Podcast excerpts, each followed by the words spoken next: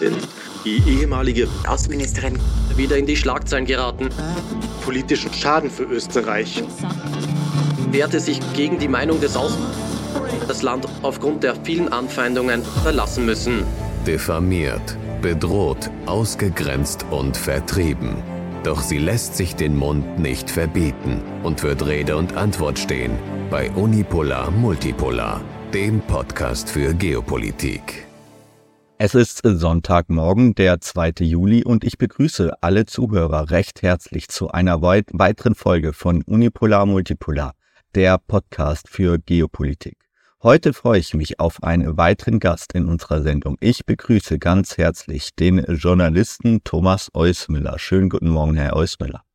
Hallo, guten Morgen. Freut mich, dass ich hier sein darf und uns zugeschaltet aus dem Exil im Libanon die Außenministerin AD von Österreich, Dr. Karin Kneißel. Schönen guten Morgen, Frau Kneißel. Guten Morgen, lieber Flavio von Witzleben. Guten Morgen an Thomas Müller und an unsere Zuhörer. Danke. Ja, es gibt wieder einiges zu besprechen. Es war einiges los, wie jede Woche bei unserem Podcast. Ähm, aber wir wollen heute vor allem die Geschehnisse vom letzten Wochenende in Russland besprechen, denn dort kam es in der Nacht von Freitag auf äh, Samstag zu einem Aufstand der Gruppe Wagner. Äh, Wagner-Chef äh, Prigoschin kündigte an, Verteidigungsminister Sergei Shoigu und den Generalstabschef Valery Gerasimov aus ihren Ämtern äh, zu entfernen, beziehungsweise in einem Marsch der Gerechtigkeit, wie er ihn nannte, auf Moskau vorrücken zu wollen, ähm, sollten sie äh, also die beiden Minister nicht freiwillig von ihren äh, Positionen zurücktreten. Am vergangenen Samstag besetzte die Gruppe dann Militäreinrichtungen in Rostov am Don und marschierte von dort aus in Richtung der russischen Hauptstadt. Der russische Präsident Wladimir Putin verurteilte die aufständischen Bestrebungen als einen Verrat an Russland. Nach Vermittlungen durch den weißrussischen Präsidenten Lukaschenko brach Prigoschin am Abend des 24. Juni den Marsch auf äh, Moskau ab. Äh, Prigoschin hatte den Vormarsch nach äh, Moskau damit begründet, dass russische Soldaten Feldlager von der Gruppe Wagner in der Ukraine beschossen hätten. Äh, Frau Kneißel, wie haben Sie denn den Aufstand miterlebt und mitverfolgt? Ja, ähm, also in der Nacht von Freitag auf Samstag las ich noch so gegen 23 Uhr über die äh, Untersuchung und äh, die durch den FSB, also den russischen äh, äh, Nachrichtendienst, äh, Inlandsgeheimdienst eingeleitet wurden gegen Prigoschin aufgrund seiner Aussagen und dass eine Akte Prigoschin eben mit Haftbefehl äh, im, im Gange sei. Das waren die Nachrichten, die ich in der Nacht von Freitag auf Samstag las und dann all die Entwicklungen Samstagmorgen.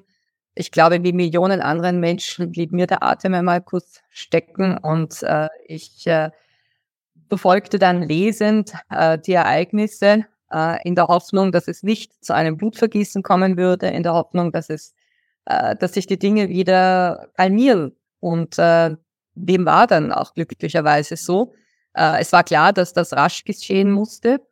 Und äh, ohne jetzt in, in weitere Details, was das Militärische, wer verwickelt war und so weiter, einsteigen zu wollen, weil das alles äh, ist, glaube ich, eher Kaffeesrut lesen von außen her. Aber entscheidend für mich war dieser Gemeinschaftssinn, das Zusammenhaltsgefühl der russischen Bevölkerung. Und äh, dass hier sie alle eigentlich wirklich wie ein Mann hinter der Regierung, hinter dem Präsidenten gestanden sind und das äh, auf äh, weder auf politischer Ebene noch auf militärischer Ebene noch in irgendwelchen Regionen Separatisten äh, sich erklärt hätten, ja, wir, wir, wir, wir stehen mit, äh, mit Prigoschin und wir gehen diesen Marsch mit, so à la Garibaldi im, im 19. Jahrhundert, äh, sondern nein, wir, wir stehen wie ein Mann hinter der Regierung und alle haben die Nerven behalten. Es war eine Ruhe ähm, die äh, russischen bekannten Freunde, mit denen ich äh, per E-Mail und sonst in Kontakt war, waren eigentlich äh, natürlich alle angespannt, aber keiner war in Panik. Und das würde ich sagen, war das Entscheidende, dass sich die Gesellschaft nicht spalten lässt und nicht spalten ließ äh, und dass hier diese dieses wir gehören zusammen und wir lassen uns nicht in eine innere Auseinandersetzung treiben, äh, das Gott sei Dank diese, diese Situation sich durchsetzen konnte. Und es war ja in, in manchen äh, Aussagen von einem Militärputsch die Rede, einem gescheiterten Putschversuch.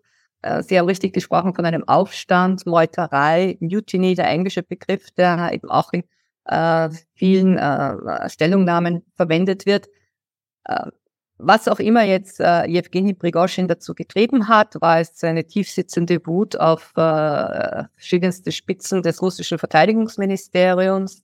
Äh, hat er äh, sich selbst in einer Megalomanie völlig überschätzt, aber äh, das, das wissen wir nicht. Ich glaube, die Aussagen von ähm, Alexander Lukaschenko, dem weißrussischen Präsidenten, vor zwei Tagen waren sehr, sehr interessant.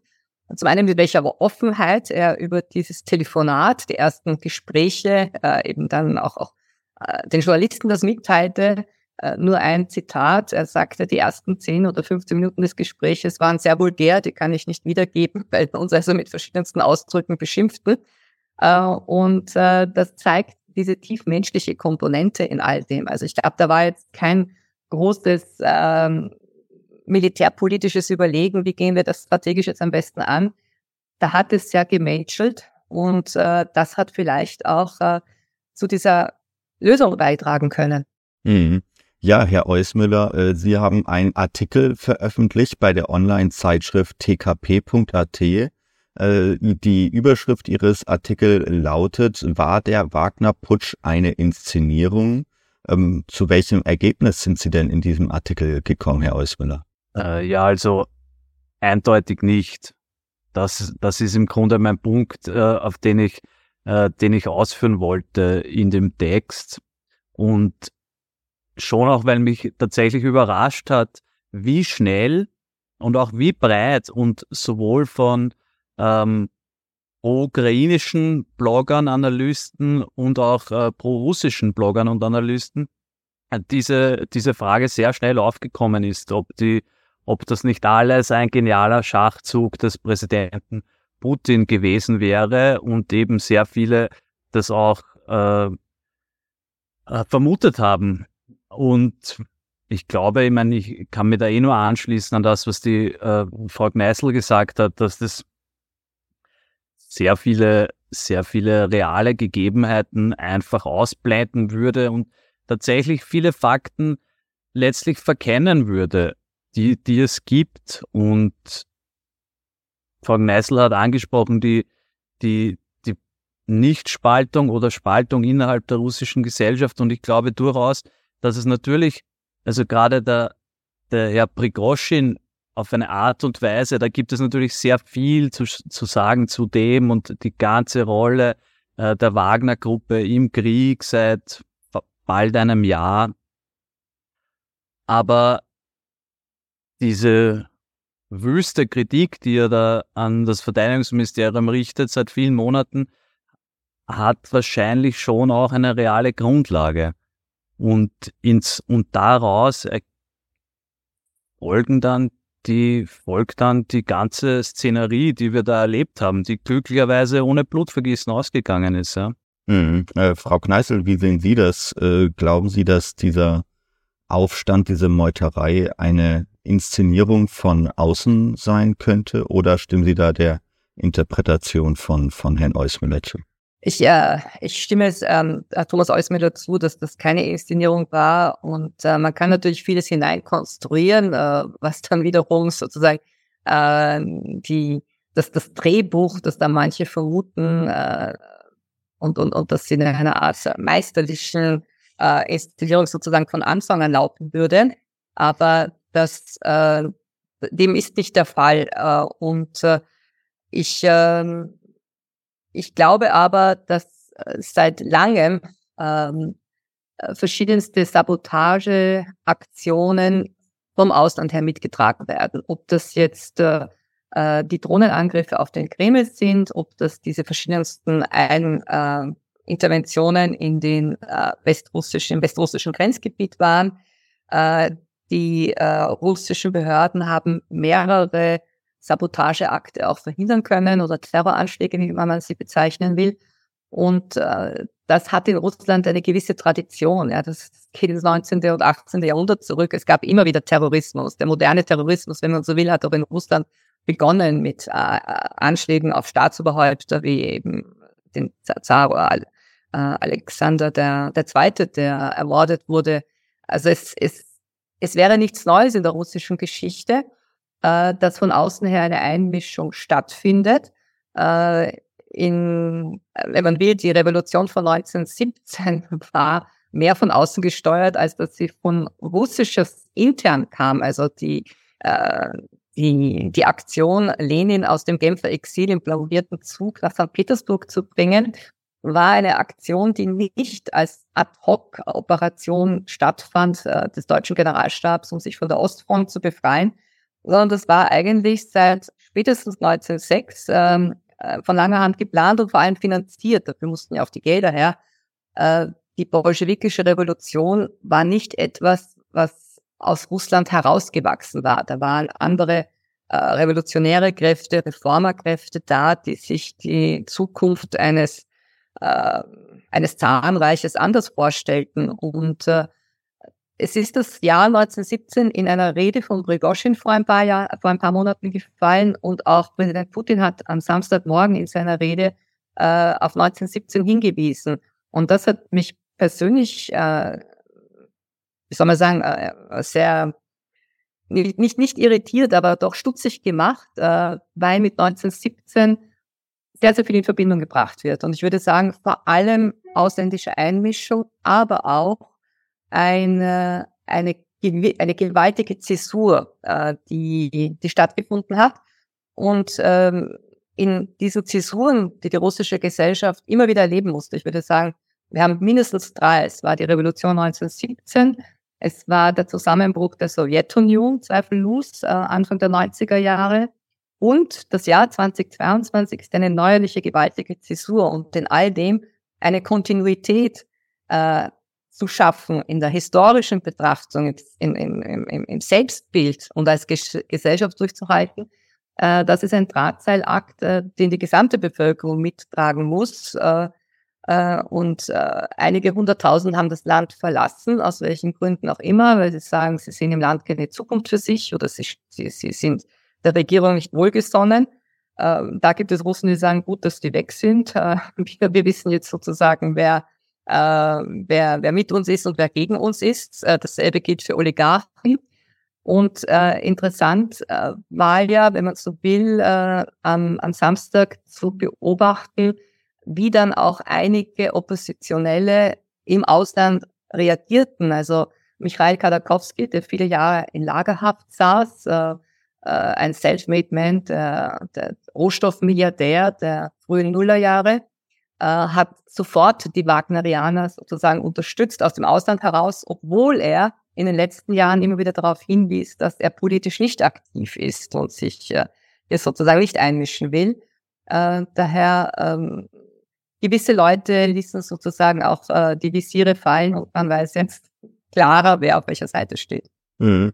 Ja, und Herr Eusmüller, wenn wir noch einmal auf Ihre These zu sprechen kommen, dass es keine Inszenierung äh, gewesen äh, war, dann spricht äh, dem, widerspricht dem jedoch die Tatsache, dass das deutsche Nachrichtenmagazin Zeit berichtet hat, dass äh, US-Geheimdienste Hinweise auf äh, die Prigoschin-Pläne gehabt haben sollen. Demnach haben Geheimdienstvertreter ähm, aus den USA bereits einen Tag vor dem Vormarsch der Wagner-Truppen Vertreter des Weißen Hauses, dem Verteidigungsministerium und des Kongresses über die Möglichkeit von äh, Unruhen informiert. Ähm, US-Geheimdienstler haben eine Gruppe von acht Spitzen, Spitzenpolitikern im Kongress, der sogenannten Gang of Eight, äh, äh über die Truppenformation von Wagner unterrichtet. Das heißt, äh, der US-Geheimdienst wusste im Vorhinein schon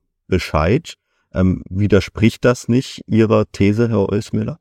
Also mein Artikel war ja geschrieben gegen die These hin, dass diese Inszenierung von innen passiert wäre, dass Putin das inszeniert hätte. Was, was die, die Einmischung von außen angeht, sieht es natürlich, natürlich anders aus. Und zuallererst ich arbeite ganz gerne mit der These oder mit der Grundannahme, die man dann, die dann vielleicht erst zu widerlegen ist, aber besser, man nimmt einmal an, äh, die CIA weiß alles. Und dann, und dann kann man abstufen. Und es, es sieht so aus, dass sie auch da informiert waren im Vorhinein, ja. Und man kann natürlich dann sehr weit gehen. Also zuerst, es war tatsächlich ein, ein groteskes Spiel, was da am Samstag passiert ist, als plötzlich die Wagner-Terroristen, die ja also als die, als die ganz äh, brutale und, und barbarische ähm, äh, Gruppe dargestellt wurde, sicher auch mit einem gewissen ähm, legitimen Kern im Westen und innerhalb von zwei Minuten quasi ist das umgekippt und sie waren Freiheitskämpfer. Es gibt sogar irgendein, äh, irgendein äh, NATO, ähm, einen NATO-Kanal auf Twitter, der tatsächlich äh, äh, von Freiheitskämpfern gesprochen hat und die und und das und diese äh, diese Dynamik sah man auf sehr vielen Ebenen und die USA haben sogar die Sanktionen gegen die Wagner-Gruppe äh, pausiert im Laufe des Samstags. Also plötzlich waren die Wagners eigentlich auf der Seite von, von der NATO und also vielleicht, wenn ich da ganz kurz noch äh, einfügen darf, als, als Fuß. Ja, gerne. Ja, von, äh, von keiner historischen und politischen Bedeutung, aber der österreichische Innenminister Karner äh, erklärte, dass ähm, äh, Österreich auch bereit sein könnte, den Wagner-Milizionären 40.000 an der Zahl offiziell in Österreich einen Asylstatus zu gewähren. Äh, und äh, das finde ich ganz interessant, nämlich auch vor dem Hintergrund, äh, dass im Laufe des Frühjahrs äh, mehrere Regierungsmitglieder des neutralen Österreich ähm, äh, gesagt haben, natürlich wird äh, der russische Präsident Wladimir Putin aufgrund des internationalen Haftbefehls verhaftet, sobald er österreichisches Staatsgebiet betreten sollte. Also äh, zum einen die Aussage von Regierungsmitgliedern, äh, Haftbefehl gegen Putin gilt, zum anderen am Wochenende dann äh, eben die österreichische Ankündigung äh, durch den Innenminister höchstpersönlich in einer eilig berufenen Pressekonferenz, äh, dass man den Wagner-Milizionären Asylstatus gewähren will. Also das alles ist, wie gesagt, äh, im, im, im, im weltgeschichtlichen Kalender wird das ohne Bedeutung bleiben. Aber es ist äh, zur Illustration, äh, es ist fast eine anekdotenhafte Darstellung eines äh, ja, einer, einer Staatsoperette. Mhm. Ja, und die Frage, die, die jetzt natürlich auch im Raum steht, ist, äh, wie geht es mit Wagner weiter? Äh, in der Vergangenheit konnte Wagner enorme militärische Erfolge erzielen. Äh, die Einnahme von Bachmut zum Beispiel war in erster Linie auf die Kämpfer, auf die Soldaten der Wagner-Truppen zurückzuführen. Und die Frage, die sich jetzt natürlich stellt, ähm, äh, wie geht's jetzt weiter? War das nicht ein enormer Vertrauensbruch? Äh, wie sehen Sie das, äh, Frau Kneißl? Äh, wie glauben Sie, kann die Zusammenarbeit zwischen den russischen Streitkräften und der PMC Wagner da in, in Zukunft aussehen? Ich würde sagen, es ist eine sehr unterschiedliche Mentalität eines Kombatanten, der für eine Miliz kämpft und damit für Geld kämpft, der sozusagen Vertragsbediensteter ist, der seinen Vertrag alle sechs Monate oder so erneuert oder ob man Berufssoldat ist beziehungsweise eingezogen wird aufgrund eines einer Mobilisierung, die sie eben sowohl in der Ukraine als auch in Russland gegenwärtig stattfinden findet. Äh, und äh, da bin ich mir nicht so sicher, in welchem Umfang äh, diese Kombatanten mit der Mentalität, in der sie in den letzten Jahren ihre Arbeit machten, ja, und nicht jetzt als Soldaten ihr Land verteidigten, sondern sie haben in Mali, in Libyen, äh, Operationen aller Art getätigt. Die reichten von äh, äh, Schutzmaßnahmen für Ölinfrastruktur beispielsweise bis hin zur Unterstützung von, von bestimmten afrikanischen äh, Regierungen äh, oder dass die überhaupt an die Macht kommen konnten. Also das ist eine völlig andere Mentalität und äh, Menschen, die für Geld tätig sind, dann in ein reguläres Heer einzugliedern, äh, sehe ich äh, eher als, als eine komplizierte Herausforderung. Es kann gelingen. Es hat äh, in, den, in der jüngeren Geschichte immer wieder diese Maßnahmen geben müssen von Staaten. Ich darf vielleicht jetzt auch kurz aus, äh, wiederum in, in das Land zurückkehren, äh, für unsere Zuhörer, in dem ich gegenwärtig lebe. Im Libanon endete der Bürgerkrieg offiziell 1990 und sämtliche damaligen Milizionäre mussten abrüsten und sind teilweise in die Armee übernommen worden, teilweise. Äh, die Hisbollah und die PLO mussten damals nicht abrüsten äh, und die Hisbollah ist bis heute nicht in die regulären Streitkräfte übernommen worden, was ein Problem ist und wir sagen auch weiterhin, wir, wir wollen das nicht, wir haben das nicht vor. Äh, nun sind Hisbollah und Wagnerianer in keiner Weise zu vergleichen. Äh, aber es hat zum einen mit, äh, im, im Falle Russlands würde ich sagen, mit, äh, mit Bezahlung zu tun. Also die haben in, in, auf dem afrikanischen Kontinent ganz andere äh, Vertragskonditionen gehabt. Äh, und zum anderen auch mit einer gewissen mentalen Einstellung. Das heißt, ob diese Wagner-Verbände wirklich in ihrer Gesamtheit jetzt in die regulären Streitkräfte übernommen werden können, ich bezweifle es. Äh, Brigoschin hat in seiner ersten Stellungnahme gesagt, also die, die das machen würden, wären maximal ein Prozent. Jetzt soll man sagen, es ist Brigoschin, aber der kennt vielleicht seine 40.000 Mann. Ähm, ja, das ist meine Einschätzung. Mhm. Ja, und äh, lassen Sie uns auch noch gerne, Frau Kneißl, Sie haben es jetzt äh, gerade schon angesprochen, über die Rolle äh, des weißrussischen äh, Präsidenten zu sprechen kommen, über die Rolle von Lukaschenko, äh, der ja vermittelt hat zwischen den beiden Konfliktparteien. Ähm, er hat auch während eines Treffens mit Soldaten und Vertretern der Sicherheitskreise jetzt am Anfang dieser Woche äh, erzählt, wie er bei der Beendigung des Aufstandes äh, vermittelt hat. Äh, dabei führte Lukaschenko auch konkrete äh, Einzelheiten aus. Äh, Lukaschenko zufolge begann am vergangenen Samstag bereits äh, alarmierende Nachrichten aus Russland einzugehen. Kurz daraufhin informierte dann ähm, äh, informierten weißrussische Spezialdienste den Präsidenten, dass Putin mit ihm sprechen wolle. Im Telefonat habe sich dann herausgestellt, dass die Lage wirklich ernst gewesen sei.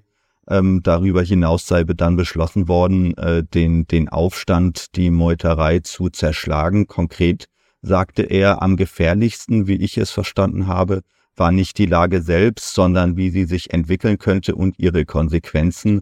Das war das Gefährlichste. Ich habe auch verstanden, dass eine harte Entscheidung getroffen wurde, die Vernichtung. Ähm, Herr Eusmüller, wie beurteilen Sie denn die, die Vermittlerrolle des äh, weißrussischen Präsidenten Lukaschenko?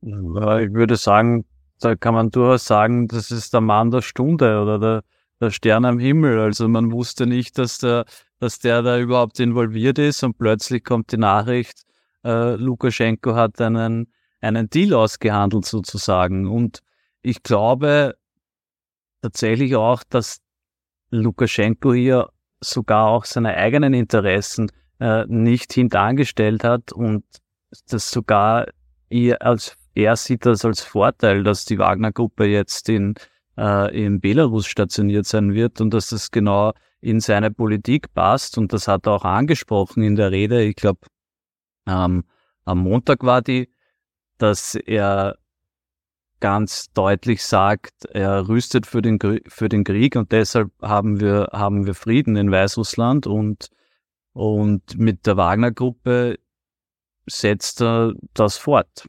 Eindeutig.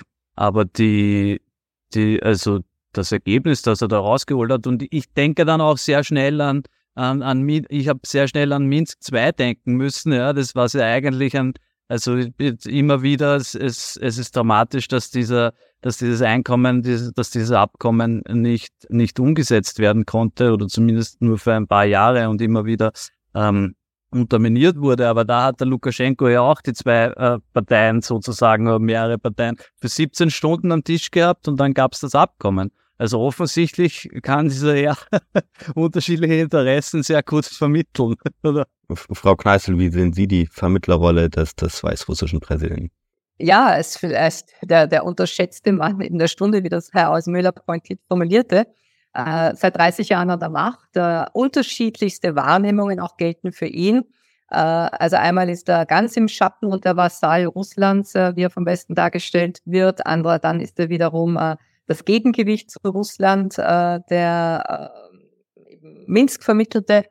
Äh, aber ganz grundsätzlich ist vielleicht anzumerken, dass Belarus immer wieder versucht hat, eine neutrale Position zu beziehen und äh, in seiner Außenpolitik äh, auch äh, sehr klug vorgegangen ist. Also ich hatte Gelegenheit mit, ähm, äh, äh mit Herrn McKay, äh, dem, dem leider verstorbenen äh, Außenminister Weißrusslands, äh, einige sehr interessante Gespräche zu führen und erinnere mich an Diplomaten in Minsk, die, ähm, die, die äußerst gut informiert und, und, und kluge Ansichten haben. Also dieses dieses karikierte, diese Karikatur, die immer wieder von westlichen Medien und auch politischen Analysten gestellt wird, äh, Minsk, das ist nichts anderes als ein Anhängsel Moskaus und äh, die sind sozusagen die Befehlsempfänger.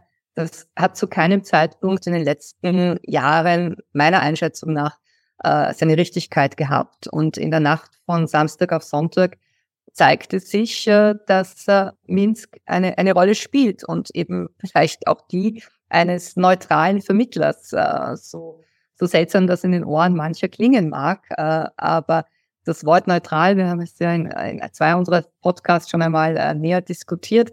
Das Wort neutral wird gilt gegenwärtig in dieser Umbruchszeit fast mehr für Staaten, die die jure nicht neutral sind, ja, also wie die Türkei, wie Ungarn, NATO-Staaten oder wie äh, Weißrussland, Belarus, äh, das äh, äh, sehr eng mit Russland verbunden ist, in, auch in Militärabkommen, ja, aber trotzdem eine neutrale Rolle spielen kann, außenpolitisch, äh, wenn es hart auf hart geht. Mhm. Ja, und der NATO-Generalsekretär Jens Stoltenberg hat jetzt auf einem Treffen der NATO-Staaten in Den Haag erklärt, dass das Bündnis, das NATO-Bündnis bereit sei, sich gegen jede Bedrohung aus Achtung Moskau oder Minsk äh, zu verteidigen Stoltenberg sagte außerdem, dass es noch zu früh sei, äh, Schlussfolgerungen aus der Tatsache zu ziehen, dass Prigoschin äh, jetzt in Weißrussland eingetroffen sei und dass ein Teil seiner Kräfte ebenfalls nach Weißrussland verlegt äh, werden könnten. Der NATO-Generalsekretär sagte im O-Ton, äh, wir haben Moskau und Minsk die klare Botschaft übermittelt, dass die NATO dazu da ist, jeden Verbündeten und jeden Zentimeter des NATO-Territoriums zu schützen. Äh, Frau Kneißl, äh, könnte Weißrussland nun auch zunehmend zur Zielscheibe der, der NATO werden? Das äh, sind Überlegungen, die schon länger im Raum stehen, weil äh, Weißrussland wie auch die Ukraine bedauerlicherweise aus NATO-Sicht, äh, auch aus Sicht eben als wichtiger NATO-Mitglieder, wie Großbritanniens und Deutschlands nichts anderes als Pufferzonen sind. Also sie werden nicht wirklich als souveräne Staaten äh, wahrgenommen, sondern sie sind Aufmarschgebiet, Glacis, Puffer. Und ähm, das, da, die, die Gefahr ist da, äh, vielleicht auch äh, in der Nachrichtenlage. Die, die jüngste Meldung vor einigen Stunden traf der polnische Präsident äh, in Kiew ein es geht um ein litauisch-polnisches Kontingent, äh, das man in, in Kiew, äh, also in, in auf ukrainischem Gebiet stationieren will. Das heißt, ähm, in, in der Zusammensetzung der, äh, der Ereignisse der, der handelnden Personen läuft es immer stärker auf eine nächste Eskalation hinaus, die die weit über das hinausgeht, äh, was man in vielleicht bis vor einigen Wochen noch in, in, in diesem in diesem tragischen militärischen Konflikt hat, der viele, viele Dimensionen. Es geht, äh, es geht nicht nur um die Sicherheitsstruktur Europas, nicht nur um die NATO- oder Nicht-NATO-Mitgliedschaft der Ukraine. Äh, es geht um alte historische Ballaste, die abgestoßen werden oder, oder neu äh, dargestellt. Also es, es sind hier viele, viele Schichten und äh, in einer verantwortungslosen Weise werden neue Eskalationsstufen gezündet. Mhm. Ja, in westlichen Medien wird die Meuterei, der Aufstand als eine Schwächung Putins gedeutet und dahingehend interpretiert, dass die Macht des russischen Präsidenten nun am Bröckeln ist. Äh, in einem Interview mit CBS News führte Anthony Blinken der US-Außenminister aus, äh, es zeigt echte Risse. Wir können nicht spekulieren oder genau wissen, wo das hinführen wird. Wir wissen aber, dass Putin in den kommenden Wochen und Monaten noch viel mehr zu verantworten hat. Und ja, wenn man mal einen Blick darauf wird, was auch hier in den deutschsprachigen Medien äh, wieder dieses Ereignis interpretiert wird, dann äh, ist der O-Ton, dann ist das Narrativ, das sei äh, eine, eine Schwächung von, von Putin. Ähm, Herr Eusmüller, wie sehen Sie das? Äh, stimmen Sie da dieser Interpretation zu oder sehen Sie das womöglich anders? Ja, ich, ich stimme dem schon zu. Also da es geht da, es hat sich ein wirklich auf eine Art und Weise fast existenzieller äh, Konflikt zwischen äh, West und Ost aufgestachelt oder er stachelt sich noch weiter auf. Und es ist auch richtig, dass es immer weiter Richtung Eskalation geht und so weiter. Aber mein Punkt ist eigentlich viel mehr, äh, ich sitze in, ich in, in, in der EU, ich bin, nicht, ich bin nicht in Moskau oder in Russland und ich sehe auch innerhalb der EU große Risse. Also also da, da, das ist alles sehr instabil und es wird, also es wird instabiler von Tag zu Tag und es ist auch äh, tatsächlich äh, recht beängstigend beziehungsweise bedrohlich, wie sich das weiter zuspitzt und dass es kaum Stimmen gibt, die, die versuchen das Ganze, es gibt Stimmen, es gibt Stimmen. Also es ist, es ist China, es ist der Papst, wir haben Lukaschenko anges angesprochen vorher, es gibt Stimmen, die das schlichten wollen, diese afrikanische Initiative. Aber innerhalb der, äh, innerhalb der, der Kriegsparteien und, und deren, und deren Verbündeten ist es, ist, kommt nichts, dass, dass man irgendwie versucht, das Ganze zu, zu schlichten. Es ist jetzt diese Offensive der Ukraine läuft seit drei Wochen und vielleicht das doch kurz an, angesprochen, auch wieder im Kontext von Wagner. Deshalb hat äh, der Prigoschin wahrscheinlich auch reale Macht gezogen. Also diese Operation in, in Bachmut, die haben den, den russischen Kräften erlaubt, sich über Monate ähm, da einzugraben, wo sie jetzt verteidigen und effektiv und effizient verteidigen und äh, und ihre Stellungen ausba ausbauen konnten ähm, äh, über den Winter und sich so auf diese, auf diese Offensive vorbereiten. Und wenn, wenn die Wagner-Gruppen die ukrainischen Streitkräfte dann nicht beschäftigt hätten, ich meine, ich bin kein Militärexperte, aber das ist für mich schon sehr logisch, äh, dann hätte dann würde sich die Ukraine jetzt nicht so schwer tun. Und das, die, die Hoffnung wäre, wäre, dass vielleicht dann doch irgendwie noch ähm, ja ein, eine Entspannung eintritt und und man auch im Westen sieht, dass es dann nicht weitergehen kann und das Ganze einfach nur ein unfassbarer ähm, Ab Abnutzungskrieg ist, Material und Menschen. Hm, Frau Kneißl, wie haben Sie die Reaktion im, im Westen verfolgt? Ich habe es jetzt gerade schon ausgeführt. Äh, die westlichen Medien sind sich äh, darüber einig, dass das Ganze eine Niederlage von, von Putin ist, dass es eine Schwächung des Systems Putin sei. Ähm, wie sehen Sie das, Frau Kneißl? Also von der Schwächung Putins und von der Schwächung Russlands und dem unmittelbaren Zusammenbruch ist jetzt mittlerweile meiner Beobachtung nach seit über zehn Jahren die Rede. Also das ist äh, äh vielleicht auch unter dem Titel Totgesagte Leben länger, kann man das äh, damit dann auch beantworten. Ähm, und äh, es ist vielleicht auch ein, ein, bisschen ein Wunschdenken, also mancher Kommentatoren, die sich eben in ihren Positionen eingraben da, ähm, dass, dass, dass das System kippt und äh, es kommen dann äh, die Guten an die Macht, egal ob das jetzt die, der überschätzte Nawalny ist, der in Russland nicht so beliebt ist, aber der in sämtlichen Staatskanzleien einen hohen Ruf genießt, äh, während man auf Julian Assange äh, ständig vergisst. Also äh, das, äh, äh, das mag ein Grund sein, also eine, eine, eine sehr verkürzte und, und äh, äh, selektive Sicht, äh, selbst für Korrespondenzen, die in, in Russland unterwegs sind. Ähm, das andere ist, dass man, ähm, dass man,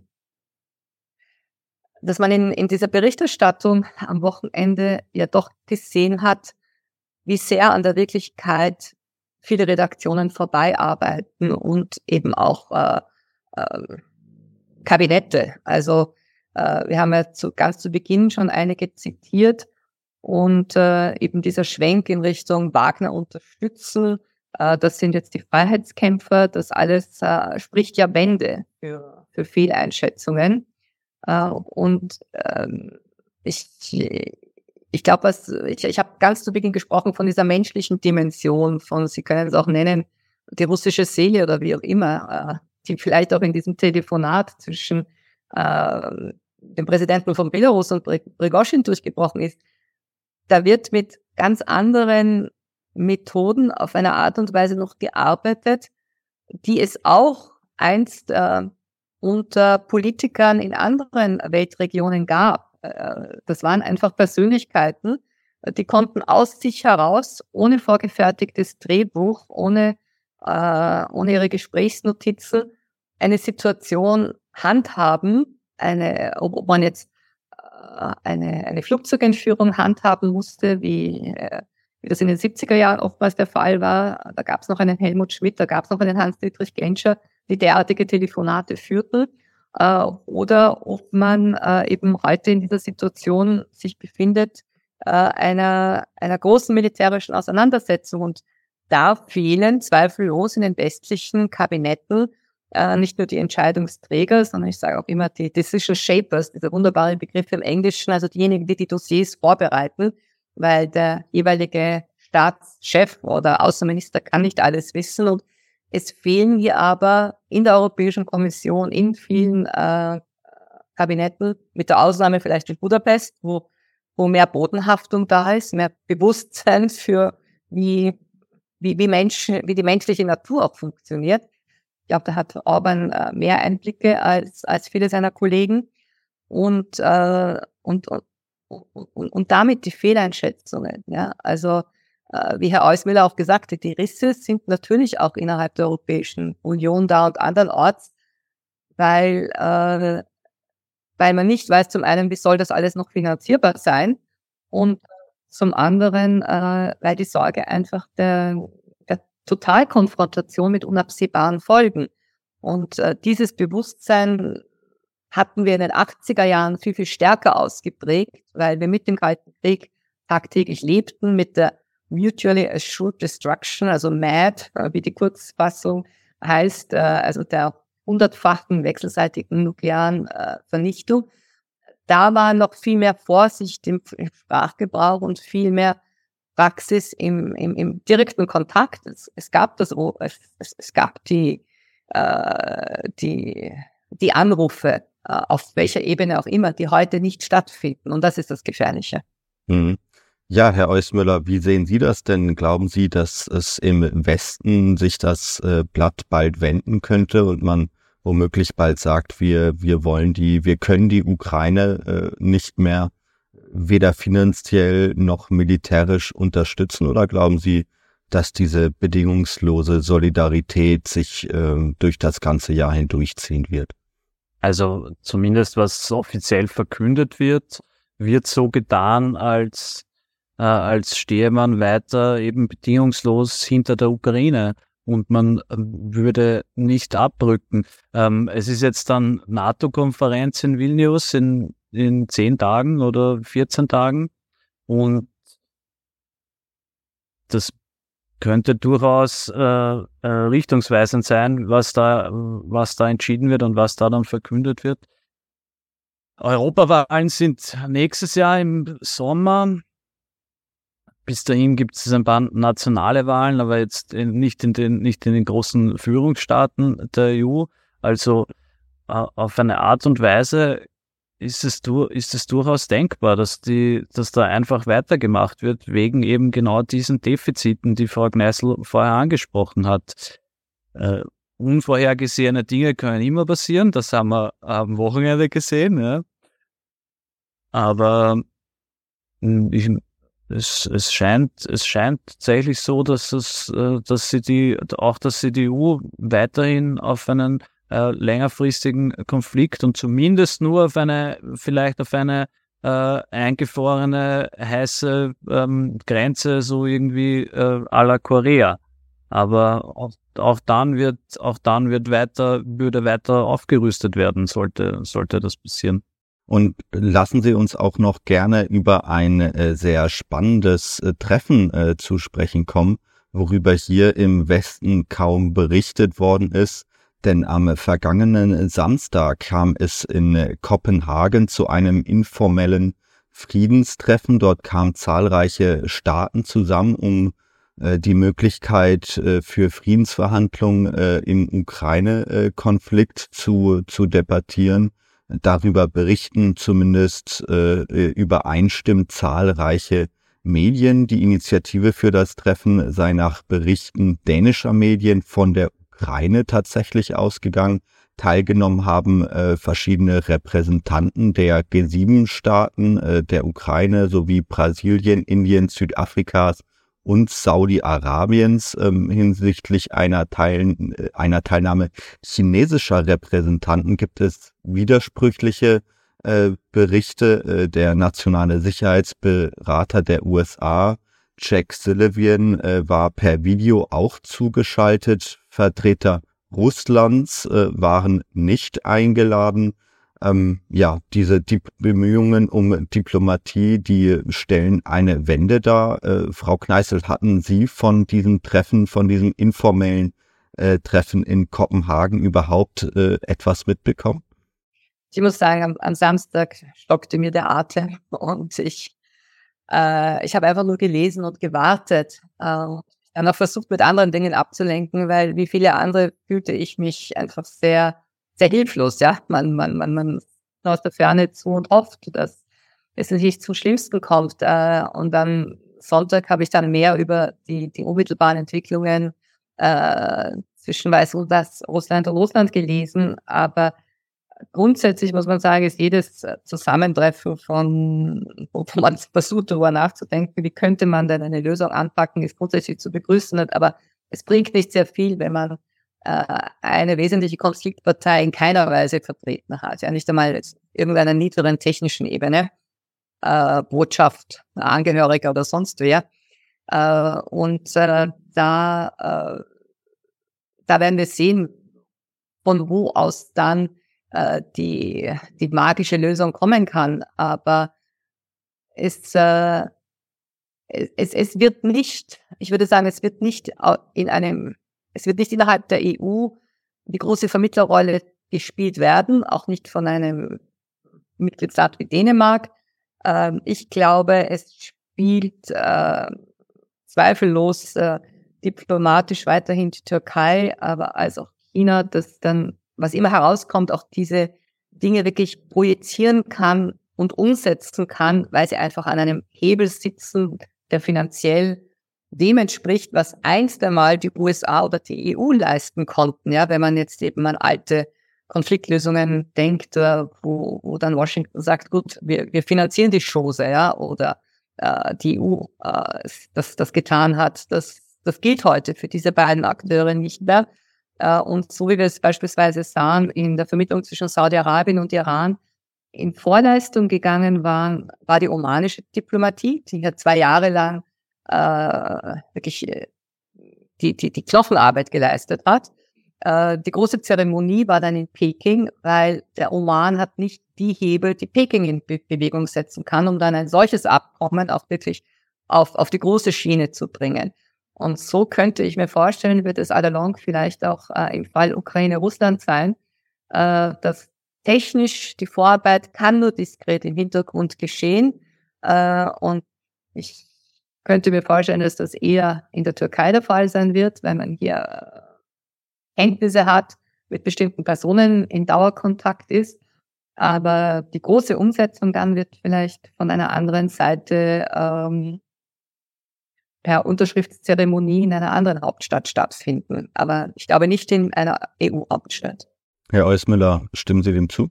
Ja, natürlich. Also, also es ist, wie, wie ich vorher schon gesagt habe, es ist, äh, man kann sich eigentlich nicht vorstellen nach dem letzten Jahr, nach den letzten 16 Monaten, dass die, äh, dass die EU da jetzt noch irgendwie diplomatisch irgendwas in Richtung äh, Frieden schaffen könnte.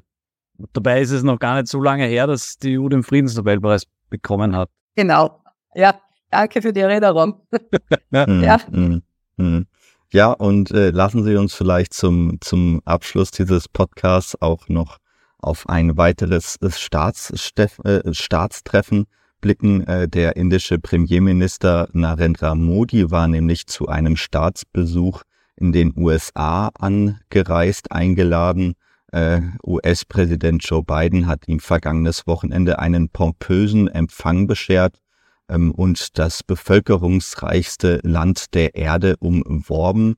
Äh, Biden und Modi beschlossen bei dem Treffen vergangene Woche in Washington mehrere wirtschaftliche und militärische Vereinbarungen und beschworen die Partnerschaft beider Länder. Ähm, die Regierung von Biden versucht offensiv Indien als wichtigen Akteur im Indo-Pazifik und auf der internationalen Bühne stärker an sich zu binden. Äh, Frau Kneißl, wie haben Sie denn dieses Treffen äh, verfolgt? Ja, äh, für äh, das Weiße Haus war das ein, ein, ein, ein kleiner Höhepunkt in einer sonst eher schwierigen Zeit, weil äh, Indien ist äh, die die umworbene Schönheit, wenn man so will, um, um, um die sich viele bemühen. Es ist per Definition das Gegengewicht zu China und das war es immer schon. Also das, äh, das heißt, äh, Indien als blockfreier Staat, Indien als äh, Nuklearpartner der USA, das äh, also man, man ließ Indien viel gewähren und man hat um Indien sich immer wieder bemüht von US-Seite her und möchte natürlich auch von Indien eine klare Kante haben, wenn es um, um Russland geht. Äh, da geht es in erster Linie auch um die, äh, die, die neue Rolle Indiens als Nummer eins Importeur russischen Erdöls und anderer russischer Rohstoffe, was wiederum äh, die russische Volkswirtschaft äh, unterstützt. Also da, da gab die, die Themenliste war sicherlich, sicherlich lang. Äh, Premierminister Modi ist äh, ein schlauer Fuchs, äh, der äh, glaube ich auch, wenn wir hier wiederum das Wort Neutralität, Blockfreiheit, wie immer man es benennen will, bedient äh, und äh, sich nicht in die Karten schauen lässt äh, und äh, sowohl äh, seine äh, Allianzen geschäftlicher und politischer Natur zu Russland hält, das tut er. Also die Beziehungen äh, zwischen Indien und Russland funktionierten und funktionieren auf vielen Ebenen. Ist zweifellos auch ein, ein Verdienst von Außenminister Lavrov, äh, der vielleicht auch aufgrund seines persönlichen Werdegangs. Er hat sich viel mit äh, der Weltregion beschäftigt in seinem Studium, in, am Beginn seiner beruflichen Laufbahn. Also er kennt sich aus auf dem indischen Subkontinent äh, und bewegt sich dort wie ein Fisch im Wasser. Das heißt, das sind auch viele menschliche Verbindungen da. Und hier versucht, äh, versuchen zweifellos die USA, äh, Indien als, als Gegengewicht für sich zu gewinnen. Wobei man eines nicht vergessen darf, äh, das ist in den äh, das ist in der indischen Gesamterinnerung da, die sehr, sehr äh, miese Rolle, die die US-Geheimdienste und ähm, Thomas Eusmüller hat zuvor gesagt, diesen Satz, die CIA weiß alles und sieht alles.